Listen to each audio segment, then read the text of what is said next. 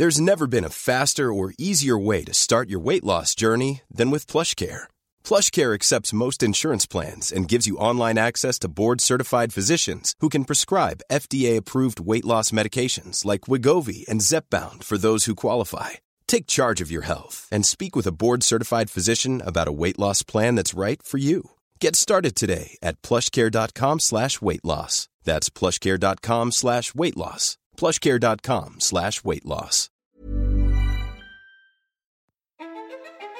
Mes chers camarades, bien le bonjour.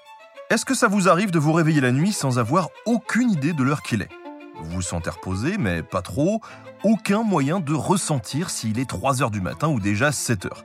Enfin, si, il y a un moyen, le réveil, le portable et bien sûr, la montre. Une invention pas si facile qui a mis beaucoup de temps à apparaître dans notre histoire, mais qui change la vie. Moi par exemple, j'aurais jamais pu bosser sur la chaîne sans bien contrôler mon temps.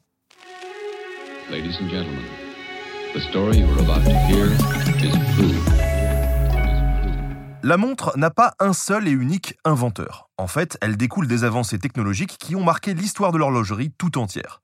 On va donc faire un point là-dessus. Direction l'Antiquité. Avant même le 15e siècle, avant notre ère, il existait deux moyens de mesurer le temps qui passe. Le premier est le gnomon, un simple bâton planté dans le sol. L'ombre qu'il projette sur le sol évolue selon la course du soleil.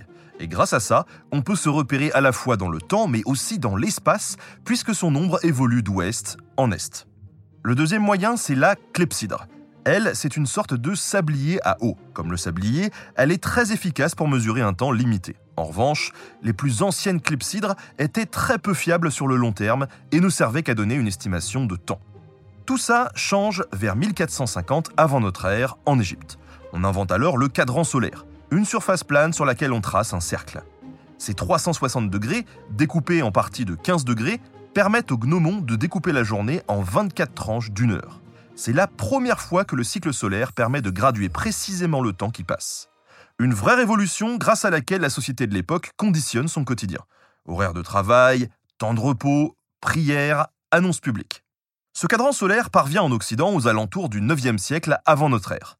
Et il n'est pas prêt de disparaître, puisque pendant des siècles et des siècles, toute l'Antiquité et le Moyen Âge, ce sera le seul instrument à mesurer les heures de la journée.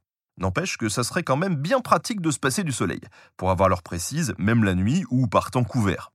Des artisans tentent donc de créer un mécanisme qui mesure les mêmes tranches de temps. Et pour ça, on se moque de l'aspect visuel. Le but, ça n'est pas d'avoir un cadran comme le cadran solaire, donc, pas de cercle, pas de gnomon, encore moins d'aiguilles. Entraînés par le mouvement continu des poids, les mécanismes qui actionnent des roues à dents entraînent des pignons frappant une cloche à intervalles réguliers. Petit détail qui fait plaisir, chaque heure a droit au nombre de coups nécessaires. 1 pour une heure, 2 pour deux heures, etc. La première machine de ce type est construite à Milan en 1335. C'est une horloge publique, très encombrante et coûteuse, et qui sert à toute la communauté. Cette pratique se répand partout en Italie avant de conquérir toute l'Europe vers 1400. Mais c'est quand même dommage d'avoir complètement largué le côté très visuel du cadran solaire, dont l'ombre permettait aussi de se repérer entre les heures. Alors, au début du XVe siècle, certaines horloges publiques se dotent des premiers cadrans divisés en 12 heures. Mais là, on a deux extrêmes qui s'opposent. D'un côté, la course des aiguilles est une chose très délicate, de l'autre, la chute du poids est au contraire un truc assez bourrin. Ça manque de précision avec un décalage progressif des heures de la journée. Et à cause de ça, d'une ville à l'autre, l'heure publique n'est pas toujours la même. Et ça avant même la découverte du décalage horaire. La solution, c'est de miniaturiser de plus en plus les engrenages, ce qui est, on ne va pas se le cacher, très difficile.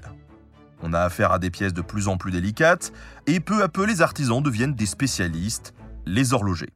C'est l'âge d'or de l'horlogerie. En 1480, on parvient à créer les premières horloges de table ou de poche.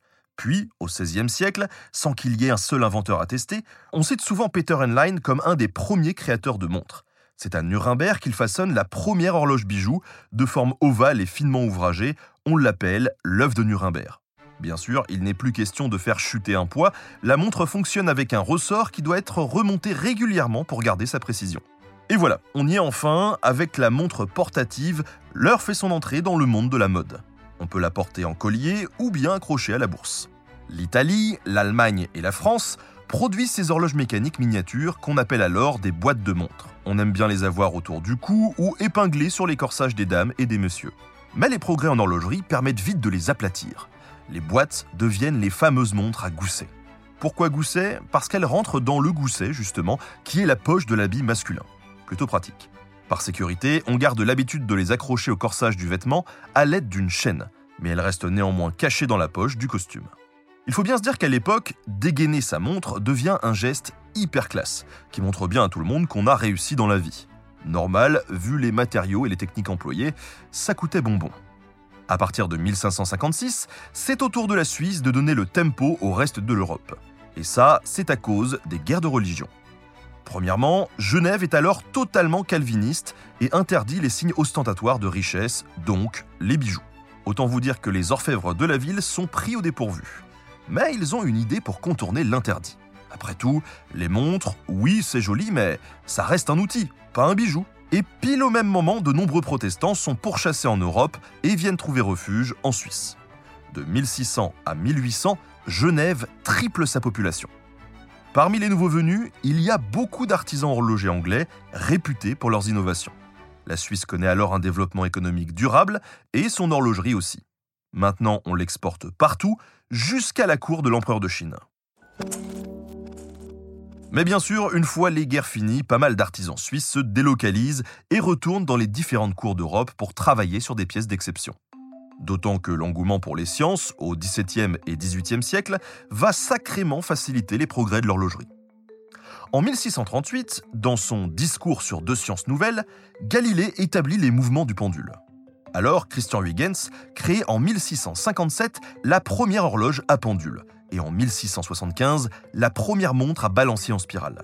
Un siècle plus tard, en 1777, Abraham Louis Perlet, un horloger suisse, permet de rendre la montre mécanique automatique. Plus besoin de la remonter tous les jours, elle se remonte toute seule.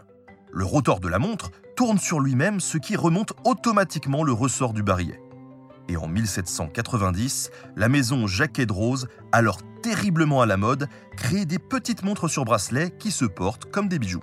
Caroline Bonaparte, la plus jeune sœur de Napoléon et la reine consort de Milan, en raffole. On dit qu'elle en porte une différente tous les jours de la semaine. Mais attention, la montre bracelet reste un accessoire typiquement féminin. Les hommes préfèrent eux la montre à gousset, moins discrète, plus grosse, plus virile. C'est l'époque qui voulait ça, hein. n'empêche qu'on a notre fameuse montre bracelet. Ce n'est plus qu'une question de temps avant que les mecs en portent à leur tour. Les choses ne changent qu'à la fin du 19e siècle et au début du 20e siècle. En 1880, pour les officiers de la marine allemande, la firme suisse Girard Perregaux produit en série des montres bracelets. Ces accessoires militaires sont à la pointe, plus solides, plus plates, elles résistent même à une certaine immersion dans l'eau, ce qui était impossible auparavant. En 1903, le français Louis Cartier rend la montre bracelet vraiment populaire, et elle orne désormais les poignets des sportifs, des pilotes d'avion et même du grand public. Et on vient à peine de marquer l'étape qu'il y a déjà une nouvelle révolution en marche, car c'est à cette époque qu'on commence à travailler l'idée d'horloge à quartz.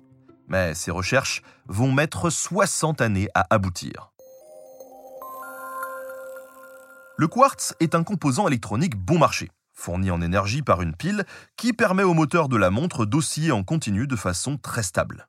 Le 25 décembre 1969, le groupe Nippon Seiko lance sur le marché la première montre à quartz, la Astron 35 SQ.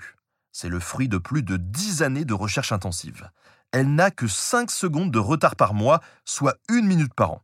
Cette nouvelle formule est plus précise qu'une montre mécanique et vaut 3 fois moins cher. Dans la foulée, Longines lance les premières montres à cristaux liquides et Hamilton commercialise sa première montre à affichage électroluminescent LED. La montre est désormais un accessoire facile à offrir à tout le monde. On pourrait alors se dire que c'est fini, que rien ne va plus changer, et pas du tout. En 1983, Ernst Tomk et son équipe d'ingénieurs partent en guerre contre la concurrence asiatique. Ils créent la Swatch, contraction des mots suisse et watch. Également à quartz, la Swatch a des composants et une utilisation du bracelet en plastique qui offrent une multitude de possibilités niveau design ainsi qu'un faible coût de production. Avec en plus un montage simplifié à l'extrême, c'est le jackpot. Vendu l'équivalent de 45 euros, on en écoule plus d'un million d'exemplaires la première année et 2,5 millions la deuxième. ont créé des bracelets et des cadrans en collaborant sans cesse avec le milieu artistique et la mode.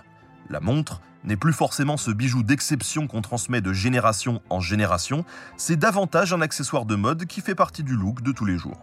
Les avancées technologiques donnent envie aux ingénieurs d'associer la montre à l'univers d'Internet et du téléphone portable. C'est le début de la smartwatch. En 1984, Pulsar et Seiko développent la première montre intelligente qui permet de prendre rendez-vous via un agenda, d'utiliser une calculatrice et même de recevoir des SMS à partir de 1990. En 2004, Microsoft propose une montre avec GPS et en 2011, la première montre connectée Android via Bluetooth voit le jour. En 2015, Tim Cook finalise toutes ses avancées technologiques en démocratisant la montre connectée, sa fameuse Apple Watch, qui peut consulter des mails et des messages, écouter de la musique, prendre des photos et des appels, tout en synchronisant ses données sur l'iPhone de son propriétaire. Elle est personnalisable avec 12 bracelets interchangeables en cuir, acier ou fluoro-élastomère. Apple signe même une collaboration avec la maison Hermès pour produire des bracelets en cuir confectionnés à la main. Bien sûr, les marques concurrentes se sont adaptées et aujourd'hui, on trouve de tout. Au final, tout dépend des moyens, mais aussi de l'occasion ou de l'envie. Vous avez le choix. Alors, qu'est-ce que vous préférez, vous? Une montre de luxe ou un truc pratique? Une maison ancienne et célèbre Une firme branchée techno Ou une marque type française ou européenne?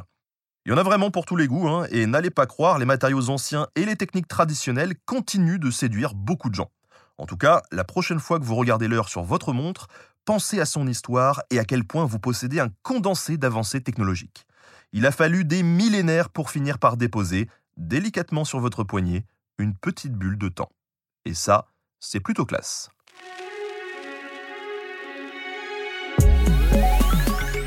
Merci à Mamselle Rêve pour la préparation de cet épisode. Merci à Studio Pluriel pour la technique. À très bientôt pour de nouveaux podcasts.